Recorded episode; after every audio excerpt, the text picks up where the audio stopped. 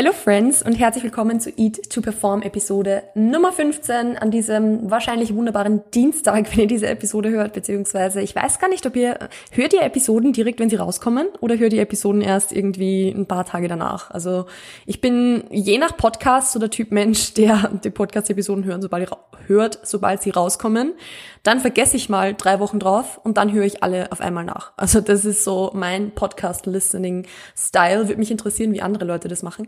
Anyways, herzlich willkommen zu Episode Nummer 15 und somit zum ersten Q&A, das wir hier bei E2Perform haben. Und ich kann gleich mal sagen, es sind unendlich viele Fragen geworden. Das heißt, wir werden dieses Q&A so ein bisschen auf zwei Teile aufteilen. Nämlich tatsächlich auf diese und die nächste Episode.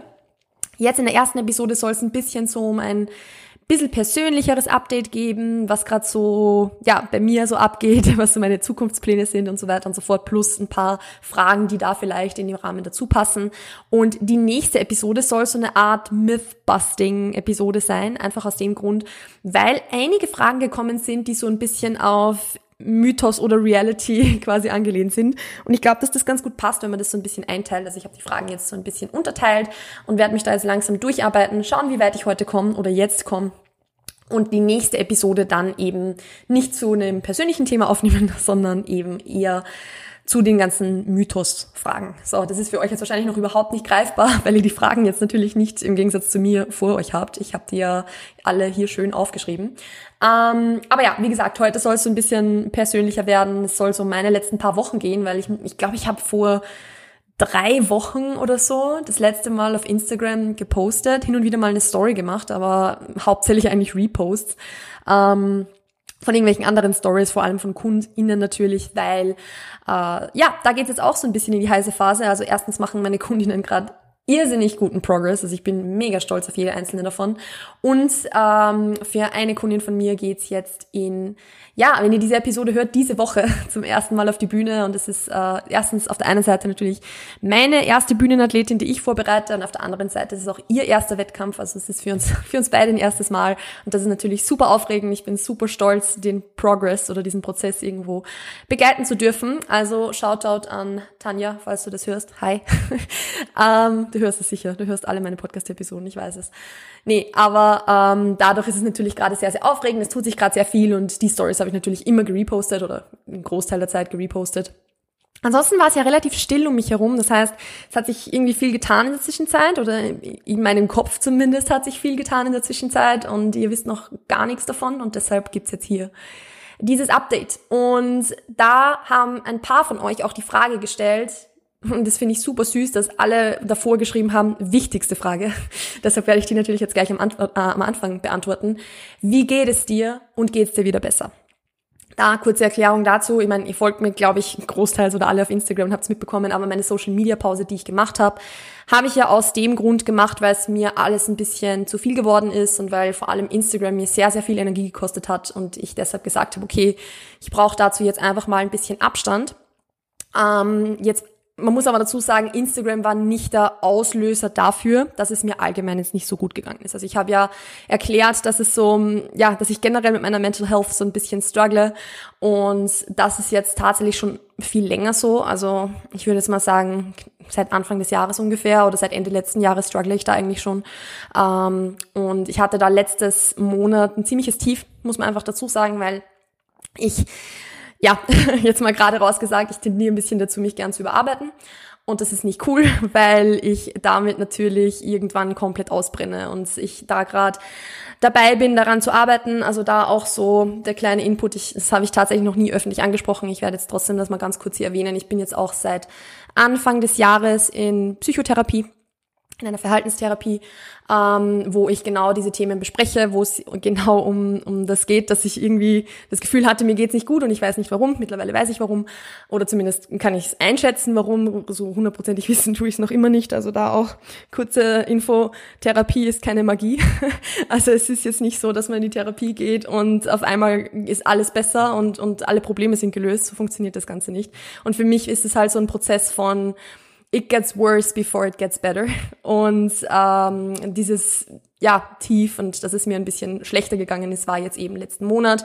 Und da habe ich auch gemerkt, dass ich einfach in vielen Belangen ein bisschen zurückstecken muss. Also dass ich einfach arbeitstechnisch ein bisschen zurückfahren muss, dass ich nicht alles machen kann, auch wenn ich gern würde. Und äh, ja, deshalb habe ich da jetzt eben diese Instagram-Pause gemacht. Ich kann sagen, es geht mir jetzt wieder besser. Es geht jetzt wieder bergauf. Also ich bin jetzt wieder, mh, mm, ja, mir nee, wie soll ich sagen, es, es geht langsam wieder. Also ich weiß, dass es wieder Tiefs geben wird und ich weiß, dass es jetzt sicher nicht immer nur bergauf gehen wird. Also ja, so funktioniert das Ganze halt nicht. Aber es, jedes Tief, das ich habe, bringt mich so ein Stück weit weiter, weil ich mich selbst wieder besser kennenlerne, weil ich wieder viel reflektieren kann und ja, immer mehr draufkommen, was so das Grundproblem eigentlich ist, worüber ich jetzt hier wahrscheinlich eher nicht sprechen werde.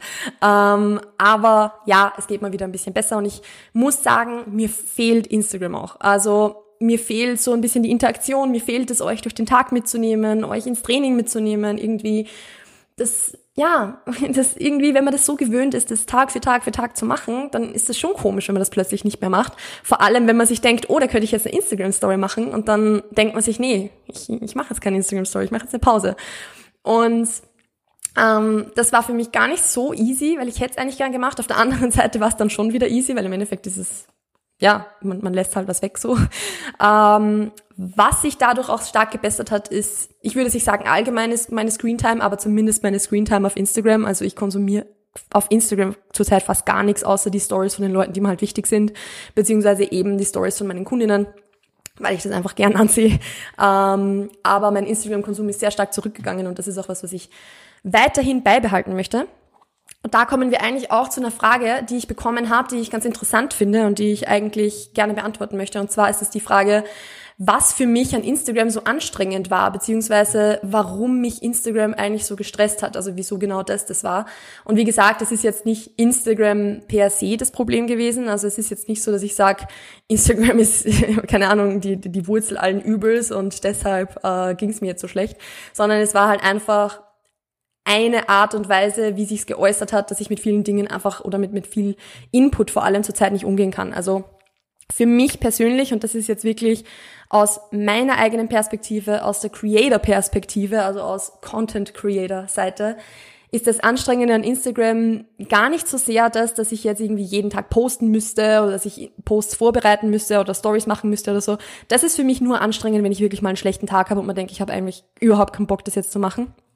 Aber da muss man ja dazu sagen, der Content, den ich auf Instagram poste, der ist ja vorbereitet. Also es ist jetzt nicht so, dass ich mich jeden Tag hinsetze und einen Instagram-Post schreibe, sondern ich bereite ja da für eine Woche oder zwei vor und dann gehen die Posts dann einfach online und ich mache die Stories rundherum. Also es ist jetzt nicht so, dass das für mich so ein riesen Arbeitsaufwand ist und die Arbeit, die ich damit habe, mache ich unheimlich gern, weil ich ein kreativer Mensch bin, ein Mensch, der gerne vorausplant, ein Mensch, der irgendwie ja gern mit mit Wörtern und mit Farben arbeitet und so und ich keine Ahnung, es macht mir einfach Spaß.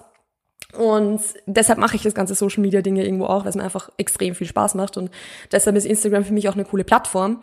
Ähm, also das ist nicht der Part, der für mich anstrengend ist. Für mich ist eher der Part anstrengend, dass man im Endeffekt dann sehr, sehr viel mit Menschen interagiert. Das klingt jetzt in erster, also am ersten Blick so kontraintuitiv, wenn man sich denkt, okay, aber warum bist du dann auf Social Media? Ähm, es geht halt weniger um das, dass ich jetzt wirklich positive Rückmeldungen oder so bekomme, sondern einfach das, also ich freue mich da unheimlich drüber. Aber im Endeffekt muss man halt sagen, für, ich sag mal, fünf oder ich sag mal, drei bis fünf positive Nachrichten kommt mindestens eine negative rein. Das lässt sich nicht vermeiden, das ist auf Instagram einfach so, gerade in, in Kommentaren, es ist, es kommt ganz viel Kritik, es kommt ganz viel, ja, ich will jetzt nicht sagen Hate, das ist jetzt irgendwie das falsche Wort, aber es, es, ja, auf Instagram gibt halt so jeder seine Meinung ab. Und das ist für mich das, was sehr, sehr, sehr anstrengend ist an Instagram, weil im Endeffekt muss man die ja trotzdem durchlesen. Also ja, natürlich kann man sagen, ja gut, ignoriere es halt einfach. Toll, durchlesen muss ich es mir trotzdem und irgendwas löst ja trotzdem in mir aus, wenn ich, wenn ich lese, dass, keine Ahnung, dass das Bullshit ist, was ich sage, nur weil es die eine Person anders sieht oder whatever. Also es ist einfach die Kritik für mich sehr, sehr anstrengend und ich kann zwar grundsätzlich damit gut umgehen, also es kommt immer darauf an, worum es geht. Also wenn jetzt wer zu mir sagt, dass ich hässlich bin, ist mir das ziemlich egal oder dass ich fett bin oder whatever, weil das höre ich auch regelmäßig. Das geht an mir ziemlich vorbei, ehrlich gesagt. Das ist mir ehrlich, also das ist mir mittlerweile komplett wurscht, weil das habe ich mir mit fünf auch schon anhören müssen und irgendwann lernt man halt damit umzugehen. Ähm, also das lässt mich komplett kalt, aber wenn es halt jetzt wirklich so um Kritik geht, die jetzt nicht konstruktiv gemeint ist, weil es gibt ja auch Leute, die das wirklich einfach auf eine gute Art und Weise kommunizieren und das ist auch super, sondern einfach nur Leute, die halt disagreeen, nur um zu disagreeen. Und das ist also Trolls im Endeffekt. Trolls sind einfach wahnsinnig anstrengend und sind das, was mir an Instagram so ein bisschen, ich will jetzt nicht sagen die Freude verderben, aber halt, was mich halt runterzieht, muss ich ehrlich zugeben. Und das geht an einem nicht einfach vorbei. Und ich bin mittlerweile so weit, dass ich halt Leute, die mir am Zeiger gehen, einfach blockiere oder dass ich die halt also dass ich Kommentare lösche und so, das ist mir mittlerweile alles vollkommen wurscht. Das, oder dass ich, wenn irgendwie, wenn ich eine unangebrachte Frage bekomme in den Nachrichten, dass ich einfach nicht zurückschreibe. Soweit bin ich mittlerweile und da habe ich meine Grenzen schon gezogen. Aber dadurch, dass du diese allgemeine Überan Überarbeitung, Überanstrengung und das allgemeine hohe Anspannungslevel, nenne ich es jetzt mal, ähm, immer höher geworden ist, war es für mich schon so, dass ich halt Instagram aufgemacht habe und schon Panik bekommen habe, wenn ich nur die Benachrichtigungen gesehen habe, weil ich schon von, also wenn ich gesehen habe, dass drei Kommentare da waren, dann bin ich schon, obwohl ich die Kommentare noch nicht gesehen habe, davon ausgegangen, dass es negative sind. Und das war dann der Moment, wo ich für mich gemerkt habe, okay, ich glaube, ich brauche da ein bisschen Abstand dazu. Und wie gesagt, jetzt freue ich mich auch wieder drauf und ich versuche auch für mich so das Positive ein bisschen rauszuholen und eben die, die, die positiven Nachrichten und die positiven Kommentare immer in den Vordergrund zu rücken, weil die überwiegen eindeutig. Und es gibt unendlich viele Leute, die mir süße Nachrichten schreiben, die mir irgendwie sagen, dass ich ihnen geholfen habe und so weiter. Und das weiß ich total zu schätzen. Und ich screenshotte mir jede einzelne davon und die kommen bei mir in so einen Ordner rein äh, am Handy, dass ich mir das immer wieder anschauen kann. Aber natürlich ähm, habe ich einfach gemerkt, dass die anderen für mich irgendwie im Fokus standen und ich mich zu sehr aufs Negative konzentriert habe und deshalb habe ich diesen Abstand mal gebraucht, so dass ich mich jetzt wieder ein bisschen auf das Positive fokussieren kann, wenn ich wieder einsteige. Und da ist eine weitere Frage dazu gekommen von euch und zwar, was sind die, also für mich die negativen Seiten von Instagram?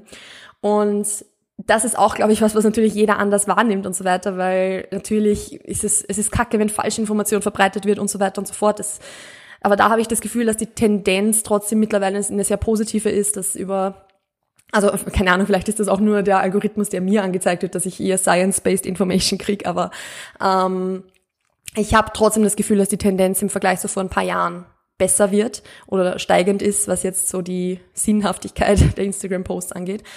Ähm, aber die negativen Seiten sind für mich persönlich einfach die, dass halt jeder ohne große Überlegung irgendwo irgendwas drunter schreiben kann. Und dass die Leute auf Instagram äh, ja einfach ja, dicke Eier haben, die sie im echten Leben nicht haben, sagen wir mal so. Ist jetzt vielleicht ein bisschen blöder Ausdruck, aber mir fällt jetzt gerade nichts Besseres ein. Ähm, also im, im, Internet traut sich halt jeder mal schnell was, was rauszuhauen und jeder mal schnell was Negatives irgendwo drunter zu schreiben, was man sich in echt vielleicht nie trauen würde. Und man sieht halt eigentlich, und das ist vielleicht auch was, was mich halt beschäftigt, wie viele Issues die Probleme, äh, die die Leute haben. Weil wenn man irgendwo unangebrachte Fragen stellt, ständig oder irgendwie irgendwo ständig was Negatives drunter schreibt und so weiter und so fort, dann ist das ja nur ein Zeichen dafür, dass, mit, dass im eigenen Leben irgendwas nicht so ganz läuft, wie es laufen sollte. Oder dass man halt mit sich selbst irgendwo in irgendeiner Art und Weise nicht zufrieden ist. Und das ist halt was, was mir auf Instagram sehr stark auffällt, weil ich mittlerweile immer, wenn ich so eine Nachricht kriege oder so einen Kommentar sehe, mir frag oder mich frage, okay, was hat dieser Post gerade in dir ausgelöst, dass du jetzt sowas drunter schreiben musst? Also ja, das ist das, was, was mir dann mittlerweile durch den Kopf geht. Ändert aber nichts dran, dass das einfach anstrengend ist und dass man ja solchen Leuten den Internetzugang einfach sperren sollte. Ja, I said what I said. Ähm, nee, das ist für mich so die negative Seite an Instagram, ehrlich gesagt. Ähm, es gibt unendlich viele positive Seiten, da muss man, das muss man auch einfach hervorheben und einfach sagen. Also wie gesagt, ich nutze es als Plattform, um so hoffentlich irgendwie einen positiven Impact auf das Leben anderer Menschen zu haben ähm, und irgendwie um auch der Mensch zu sein oder der Creator zu sein, den ich vor ein paar Jahren gebraucht hätte. Das ist irgendwie so das, was ich da aber immer im Kopf habe. Und ich, wenn ich einen Post schreibe, dann habe ich irgendwie, ja, in den meisten Fällen mich selbst vor ein paar Jahren im Kopf als Zielgruppe. Und ich glaube, dass das doch sehr, sehr vielen Menschen helfen kann. Aber es ist manchmal auch wirklich frustrierend und manchmal auch wirklich anstrengend. Und deshalb habe ich auch für die Zukunft beschlossen, mir da öfter wieder ein bisschen Abstand davon zu nehmen, mir Pausen zu, zu nehmen, wenn ich sie brauche, dass ich mich nicht jetzt dazu zwinge, irgendwie was zu posten oder Stories zu machen, wenn ich mich nicht danach fühle. Es wird eh eine Challenge, aber ja, that is the plan. Gut, so viel jetzt mal zu meiner Instagram-Pause. Darüber haben wir jetzt eine Viertelstunde gequatscht. Wow. Ähm, ich werde jetzt ein bisschen weitergehen im Thema. Zwar immer noch persönlich unter Anführungszeichen, aber auch ähm, ja ein bisschen mehr Trainings, ernährungsrelevant. Und zwar ähm, hat eine Kundin von mir mir die Frage gestellt, wie hast du vor, Training und Ernährung in nächster Zeit zu gestalten? Und das finde ich deshalb eine coole Frage, weil sich da in der Zwischenzeit, in den letzten paar Wochen auch ein bisschen was getan hat, zumindest was die Zukunftsplanung angeht. Und zwar ähm, trainingstechnisch ist für mich das Hauptgoal einfach wieder eine gute Routine reinzukommen in den nächsten Wochen irgendwie, weil ich die jetzt in den letzten zwei Monaten ehrlich gesagt nicht hatte. Also ich bin durch die, also ich will es jetzt gar nicht auf was anderes schieben, es ist natürlich komplett mein, meine eigene Verantwortung, aber der, der Auslöser dafür war, dass ich halt die, die Impfung bekommen habe und dann auf Urlaub war und dann dort unterwegs und da unterwegs und dann die zweite Impfung und dann war ich krank und dann habe ich meine Tage gehabt, wo wir wissen, dass ich dann nicht in Trainings Laune bin. Also ich kann da einfach, also ich zwinge mich da nicht zu nicht da nicht trainieren zu gehen, dass ich es rausbringe. Ähm, und durch das bin ich so aus der Routine rausgefallen, dass ich es bis heute nicht wirklich geschafft habe, wieder reinzukommen. Es hat auch ein paar andere Gründe, warum ich mich zum Training schwer überwinden kann im, im Moment oder generell. Äh, darauf gehe ich aber jetzt nicht allzu, allzu genau ein. Ähm, nee, aber das Goal ist, da wieder langsam in eine Routine reinzukommen. Zumindest, sage ich jetzt mal, von ungefähr dreimal pro Woche im Training. Vor allem, weil eben, wie gesagt, die, die Wettkampfsaison jetzt gerade in its full swing ist und wir jedes Wochenende fast irgendwo unterwegs sind. Ähm, bald auch noch ein zweites Mal in der UK, weil Chris ja zu den PCA Finals fährt und ich da mitfahre. Oder mitfliege, obviously. Und deshalb möchte ich einfach schauen, dass ich in so eine Trainingsroutine reinkomme, wo ich zumindest dreimal pro Woche ins Training gehe ähm, und wenn diese Routine wieder sitzt, ähm, steht tatsächlich für mich auch wieder mal eine Diät an. Also ich habe das gestern erst mit AJ, also meinem Coach, besprochen und geplant irgendwo, dass wir, wenn ich da wieder ein bisschen in eine Routine reinkomme, wenn da wieder ein bisschen mehr Consistency da ist, dass ich dann wieder in ein Defizit reingehen werde. Einfach aus dem Grund, weil es mir erstens ein bisschen Momentum gibt, also so ein bisschen ein ja, kurzfristigeres Ziel vor Augen zu haben, hilft einfach unheimlich so ein bisschen Accountability zu schaffen, als wenn man jetzt nur trainiert, um zu trainieren und isst, um zu essen. Funktioniert in vielen Momenten, also in vielen Situationen auch und ist auch über eine gewisse Zeit voll in Ordnung. Mittlerweile bin ich aber doch jetzt zwei Jahre in meiner Off-Season und irgendwie fühlt sich's an, als würde ich nur schwimmen, ehrlich gesagt. Also ich habe irgendwie nicht so richtig, ich habe schon ein Ziel vor Augen, aber halt irgendwie so ein nicht greifbares Ziel für mich im Moment. Und deshalb werden wir kurzfristig jetzt einfach dann wieder in ein Kaloriendefizit reingehen. Ich werde das dann tatsächlich aber ein bisschen anders angehen als bisher. Also das wird relativ interessant. Da kann ich euch in Zukunft gerne noch ein paar Episoden aufnehmen dazu oder euch da gerne mitnehmen. Auf Instagram werde ich sowieso dokumentieren, weil ich möchte versuchen, diese Diät unter Anführungszeichen ein bisschen intuitiver zu gestalten. Weil einer der Gründe, warum ich diese Diät machen möchte, ist eigentlich der, dass ich möchte, dass mein Appetit wieder zurückkommt, weil mein Appetit immer noch super, super low ist und ich es, also ich muss immer noch jeden Tag einen Liter Saft trinken, nur um nicht abzunehmen. Also ich habe fünf bis 600 Kalorien pro Tag über Fruchtsaft, was jetzt was ist, was ich definitiv nicht auf Dauer beibehalten möchte. Ähm, und deshalb sehe ich auch kein Potenzial dahinter zu sagen, okay, wenn ich dann wieder in der Trainingsroutine zu, äh, bin, dann werde ich das Gewicht wieder nach oben pushen oder so. Es macht einfach keinen Sinn, weil ich jetzt schon nicht mehr auf meine Kalorien komme. Und deshalb möchte ich dann in ein, in ein Defizit reingehen und das Ganze ein bisschen intuitiver gestalten. Das bedeutet, dass ich halt schon wahrscheinlich tracke und auch natürlich auf mein Protein achte und auf regelmäßige Protein-Feedings, also die ganzen Grunddinge, die ich immer wieder predige. Aber ich möchte es probieren, was passiert und ich möchte herausfinden, was passiert, wenn ich einfach mal wirklich nach Appetit esse, nur eben mit den Rahmenbedingungen, dass das Mealtiming stimmt und das Protein stimmt. Weil ich herausfinden möchte, erstens, wie es mir damit geht, weil so, ich habe zwar schon oft intuitiv jetzt gegessen in der Vergangenheit, aber trotzdem immer so, dass ich halt darauf achten musste, dass ich nicht zunehme, darauf achten, ja, was heißt nicht zunehme, eigentlich eher darauf achten musste, dass ich nicht abnehme, Entschuldigung. Ähm, also ich habe immer ein bisschen über den Appetit über, drüber essen müssen, einfach damit ich nicht abnehme, weil ich halt nicht um meine, ich bin halt über meinem Settling Point drüber und das weiß ich auch.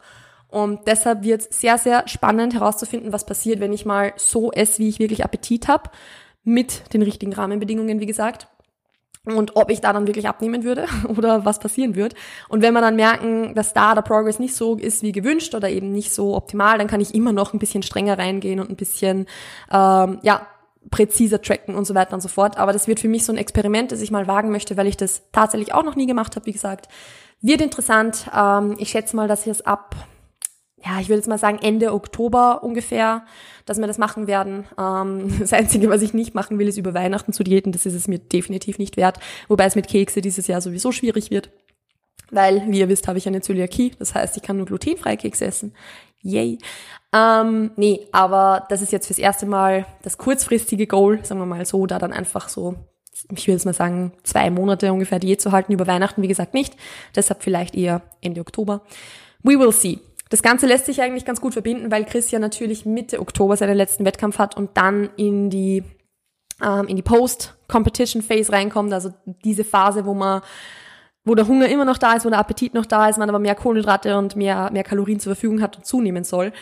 Die Phase ist ganz interessant teilweise, weil ähm, da natürlich die Struktur der Prep noch da sein sollte, ohne jetzt wirklich die mit einem Wettkampfziel vor Augen. Das heißt, das ist eigentlich für viele Leute eine eher härtere Phase. Da kann ich auch mal eine Episode aufnehmen dazu, wenn ihr wollt. Ähm, aber das wird ganz, ganz interessant und es wird ganz gut vom Zeitpunkt passen, weil wir dann nach seiner Wettkampfvorbereitung oder nach seinem letzten Wettkampf dann vielleicht ein, zweimal essen gehen werden. Und ab dann wird es auch so sein, dass er in der Routine drinnen bleiben will und drinnen bleiben soll natürlich auch. Was mir dann natürlich auch hilft, wenn wir dann, also wenn ich dann in der Diät reingehe, dass wir dann halt nicht, also dass nicht quasi er voll in die Offseason reinkommt und ähm, sich oft Essen bestellen kann und whatever. Und auf der anderen Seite muss ich Diät halten, so mehr oder weniger. Sondern äh, wir können dann gemeinsam eben diese Struktur ein bisschen durchziehen was mir sehr helfen wird. Und wenn ich mit meiner Diät fertig bin, wird auch er mit dieser Post-Comp-Phase wahrscheinlich ungefähr durch sein ähm, und langsam den Übergang in die richtige Off-Season machen. Und das wird ganz gut, weil dann haben wir einfach gemeinsam eine gute Struktur und darauf freue ich mich. Das wird cool. Die Frage, die dazu auch noch gekommen ist, ist so ein bisschen, was die langfristigen Ziele angeht. Und zwar ähm, ist es von einem LTS-Member tatsächlich gekommen. Also das finde ich sehr, sehr cool, dass auch Members von LTS mir ähm, den Podcast hören. Das freut mich. Ähm, und zwar, ob es nochmal auf die Bühne geht. Das ist ja so ein, so ein Thema, wo ich ja, glaube ich, schon ein paar Mal so ein bisschen angedeutet habe, dass ich jetzt gerade im Moment nicht so weiß, wo es hingehen soll für mich. Ähm, das Ziel ist schon, wieder auf die Bühne zu gehen, definitiv ich möchte unbedingt wieder auf die Bühne, einfach weil ich weiß, dass ich diesen Prozess einer Wettkampfvorbereitung und dass ich die, ja, das Mindset einer Wettkampfvorbereitung und auch das Endergebnis, also dann eben auf dieser Bühne zu stehen und, und zu präsentieren, wofür man gearbeitet hat, dass ich das mega gerne mache und dass das unheimlich Spaß macht. Aber ich habe für mich beschlossen, dass ich nicht 2022 auf die Bühne gehen werde. Rein körperlich gesehen, also jetzt rein in Bezug auf Muskeln, was ich meine, natürlich, es geht immer, gibt immer Luft nach oben, aber wenn jetzt dieses, dieses Trainingsjahr oder die letzten Wochen optimaler gelaufen wären und der Rest des Jahres jetzt noch perfekt laufen würde, würde es sicher gehen. Also ich würde es mir tendenziell schon zutrauen, nächstes Jahr Figur zu starten. Aber ich bin der Meinung, dass es meine mentale Verfassung im Großen und Ganzen nicht zulässt. Also ich habe für mich beschlossen, dass es einfach keinen Sinn macht, nächstes Jahr auf die Bühne zu gehen, weil ich weiß, ich habe die Disziplin, um es durchzuziehen. Wenn ich es mir vornehme, dann gehe ich auch ins Training und dann ziehe ich diese Diät durch, auch egal wie hart es wird. Ich weiß, dass ich es kann. Aber ich weiß auch, dass ich in, der, in dem aktuellen mentalen State, wo ich bin, wenn ich das angehe und durchziehe, wahrscheinlich am, aus dieser Wettkampfvorbereitung rausgehe und weiß, dass ich danach nie wieder eine Saison mache, weil ich den Spaß dran komplett verlieren würde. Und das ist es mir dann nicht wert. Also da möchte ich mich zuerst darauf konzentrieren, dass ich einfach psychisch in einer besseren Verfassung bin, dass ich einfach mental ein bisschen stabiler bin, muss ich ehrlich sagen, weil das bin ich im Moment eher nicht. Ähm, dass es mir im Großen und Ganzen einfach besser geht, bevor ich mich dann auf eine Wettkampfvorbereitung einlasse. Bevor ich dann das wieder mache, weil am Ende des Tages wäre es sonst nur eine Prep, um eine Prep zu machen und nicht eine Prep aus Leidenschaft und Freude und, und Spaß an der Sache. Und das sind aber meiner Meinung nach die wichtigsten Komponenten an dem, an dem ganzen Prozess. Wenn man keine Freude dran hat, ist es verschwendete Zeit und verschwendete Energie, die man dann lieber in was anderes investieren könnte. Und ich habe auch andere Ziele für nächstes Jahr, die vor allem beruflich ähm, ja, die vor allem beruflich angehaucht sind, also in die berufliche Richtung gehen. Und die sind mir kurzfristig ehrlich gesagt wichtiger, weil das auf mein Wohlbefinden eine größere Auswirkung haben wird, als jetzt zu competen. Deshalb werde ich 2022 die Wettkampfsaison auslassen, werde noch einen Aufbau machen was auch zu 100% zielführend sein will, weil ich, im Endeffekt, ich könnte mich natürlich nächstes Jahr auf die Bühne stellen, weil ich glaube, ich, also ich glaube, ich wäre ganz gut dabei, aber ein Jahr Aufbau dazwischen ist auch nie schlecht. Also von dem her, ähm, ja, werde ich erst 2023 wieder auf die Bühne gehen. Wahrscheinlich im Herbst, aber das ist jetzt was, wo, wo ich mich noch gar nicht festlege. Also ich gehe jetzt da einfach mal nur mit, den, mit dem Hintergedanken, dass es 23 wieder auf die Bühne geht, in die nächste Phase rein. Aber jetzt nicht mit dem konkreten Ziel, wann genau. Yes, so viel jetzt mal dazu. Das waren, war eigentlich jetzt, ein, ich habe so viele so Sachen announced oder so viele Dinge jetzt euch erzählt, von denen ihr noch gar nichts gewusst habt. Also ja, es sind viele Entscheidungen gefallen in den letzten Wochen. Ähm, ja, ich werde noch zwei, drei Fragen beantworten. Ich, ist, Im Endeffekt wird sowieso nur, es ist eben super persönliches Q&A. Fun times. Gut, dann werde ich in der nächsten Episode mich den anderen Themen widmen. Aber äh, zwei Fragen, die ich jetzt noch beantworten möchte ist einerseits, wenn es im Leben gerade nicht so gut läuft, Training eher als Zuflucht oder Abstand vom Training? Was sind meine Erfahrungen? Ich liebe diese Frage. Ich liebe, liebe, liebe diese Frage, weil ich der Meinung bin, es gibt für alles eine richtige Zeit, so quasi. Also es ist beides vollkommen berechtigt, es ist beides vollkommen in Ordnung. Und ich habe auch schon beides erlebt.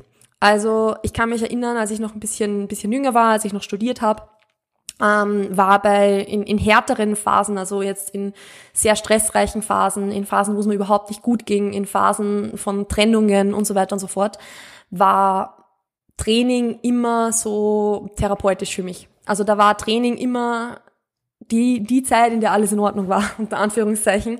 Und ich habe es geliebt. Also es war für mich einfach die Zuflucht. Das waren die paar Stunden am Tag, wo ich ja, wo es, ein, wo es mir einfach besser ging. Und das war super, super wichtig für mich, dass ich da das Training hatte.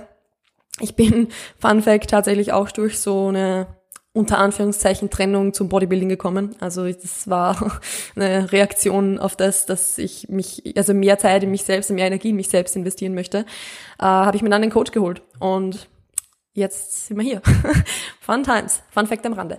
Nee, aber ähm, damals war Training eben immer diese Zuflucht, war Training immer dieses, dieser Safe Haven irgendwo. Dieses Jahr ist es eher so, dass wenn es im Leben gerade nicht so läuft, unter Anführungszeichen, dass für mich dann der Abstand zum Training wichtig ist. Weil ich, also weil Training unter anderem eben einer dieser Faktoren ist, die mich teilweise sehr hoch bringen können, also wo es mir dann besser geht, Andererseits mich aber sehr, sehr stark stressen kann. Nicht, weil ich jetzt irgendwie, keine Ahnung, weil es irgendwie mit der Ernährung zusammenhängen würde oder so, oder weil ich ein schlechtes Gewissen habe, wenn ich nicht trainiere, sondern einfach deshalb, weil mich der allgemeine Tagesplan stresst, sagen wir mal so, und Training ist halt ein Teil davon. Also von dem her ist es im Moment eher was, wo ich den Abstand dazu brauche. Und das ist halt was, wo ich, wie gesagt, wo beides seine seine Berechtigung hat, weil im Endeffekt kann man nur durch diesen Abstand, wenn man ihn sich auch nimmt, dann wieder zum Training zurückfinden. Weil wenn man sich da durchpusht, obwohl man den Abstand gerade brauchen würde, verliert man meistens so ein bisschen die Freude dran. Und das ist gerade als fortgeschrittener Athlet oder fortgeschrittene Athletin oft die, die Challenge, dass man sich das erlaubt, mal den Abstand zu nehmen.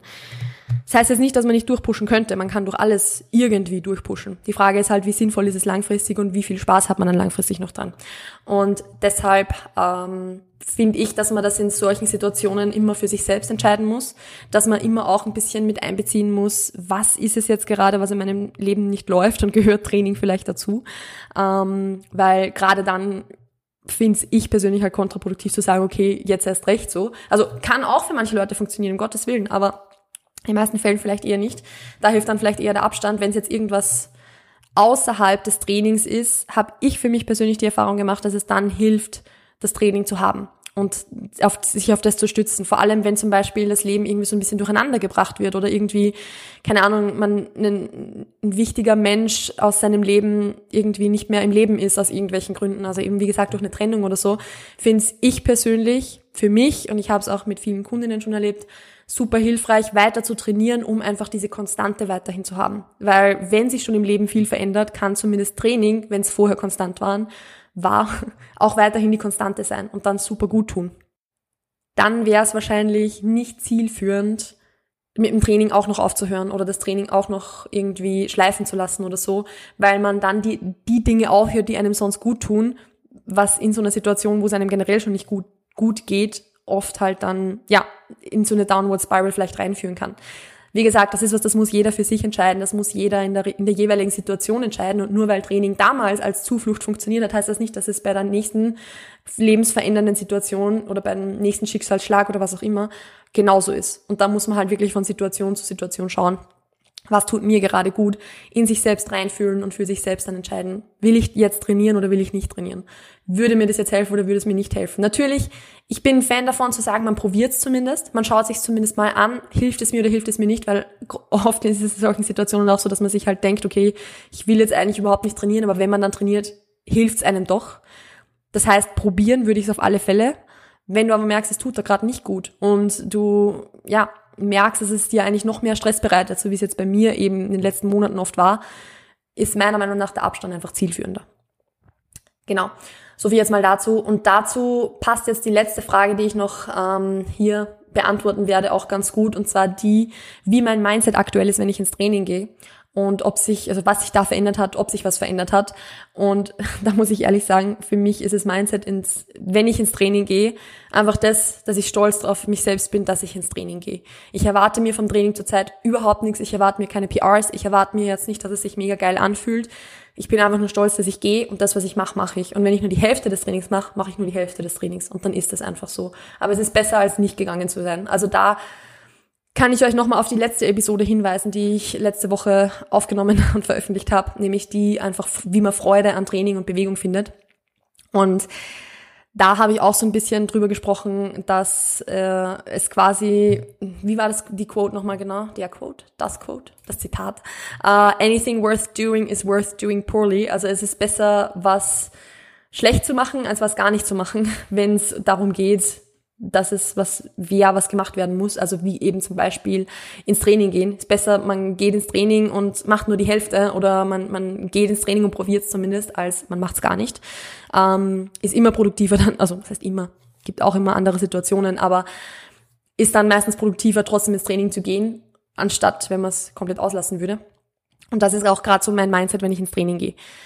Ähm, was mich freut, ist tatsächlich, dass ich sehr, sehr dahinter war, in den letzten Wochen wirklich nicht abzunehmen, dass ich darauf geschaut habe, mein Gewicht wirklich so gut es geht zu halten, vielleicht sogar ein bisschen ansteigen zu lassen. Es ist mir vollkommen wurscht, wenn ich ein bisschen Körperfett gerade zunehme, aber ich möchte einfach keine Muskelmasse verlieren, wenn ich schon inconsistently trainiere.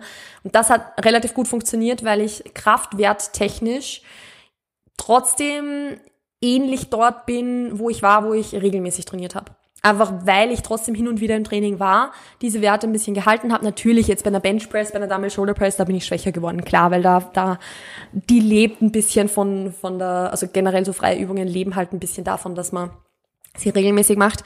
Aber bei Übungen wie einer Hack Squat, einer Leg Press, ähm, verschiedensten Maschinen bin ich eigentlich ziemlich genau da, wo ich aufgehört habe und das finde ich mega, mega geil. Also ich kann es zu 100% empfehlen, wenn man eine Trainingspause machen muss, dass man darauf achtet, wirklich genug zu essen, um nicht abzunehmen, ähm, weil es ist immer besser, ein halbes Kilo Körperfett zuzunehmen, weil man es eh danach wieder verlieren kann, als in der Zeit abzunehmen und Muskelmasse zu verlieren, weil das ist viel, viel, viel härter zurückzubekommen, als wenn man ein bisschen Körperfett abnehmen muss. Das passt jetzt eigentlich ganz gut zu den Fragen, die ich in der nächsten Podcast-Episode beantworten werde. Für euch kommt die am Freitag. Ich werde die jetzt gleich im Anschluss aufnehmen, weil da kamen auch Fragen wie beispielsweise, wie geht man mit Training um, wenn man ähm, Krankheit oder Verletzung hatte, wenn man eine Zwangstrainingspause hatte, soll man an Restdays gleich viel essen oder an, wenn man Restdays außerhalb des Plans hat quasi, soll man dann trotzdem normal weiter essen und so weiter und so fort. Das passt jetzt eigentlich ganz, ganz gut dazu. Das heißt, ich werde wahrscheinlich gleich mit diesen Fragen einsteigen. Ich freue mich schon drauf. Ähm, ansonsten wünsche ich euch einen wunderschönen Tag noch. Vielen, vielen, vielen lieben Dank, wenn ihr bis zum Ende jetzt gehört habt, weil es war ja, eine persönlichere Episode. Ich hoffe, dass euch das auch so interessiert wie, wie die anderen Themen, die ich bespreche. Aber es hatte ja eh mit, hängt im entferntesten Sinne eh mit einem typischen Podcast-Thema zusammen. Ähm, nee, vielen lieben Dank fürs Zuhören. Vielen lieben Dank auch für eure lieben Worte hinsichtlich meiner Instagram-Pause. Also mir haben super viele Leute geschrieben, dass sie es sehr, sehr befürworten, dass sie, dass sie das richtig gut finden und dass sie sich ein Beispiel dran nehmen und so weiter und so fort. Also es freut mich unheimlich und auch unheimlich viele Nachrichten bekommen, dass ihr euch freut, dass ich jetzt wieder mit Instagram anfange. Also wenn ihr diese Episode hört, dann bin ich schon wieder aktiv R, sagen wir mal so. Ähm, nee, freue mich drauf. Und ansonsten, vielen lieben Dank fürs Zuhören. Wir hören uns dann in der nächsten Episode zum Rest des QAs. Bis dahin, passt auf euch auf, bleibt gesund und wir hören und sehen uns demnächst. Ciao, ciao.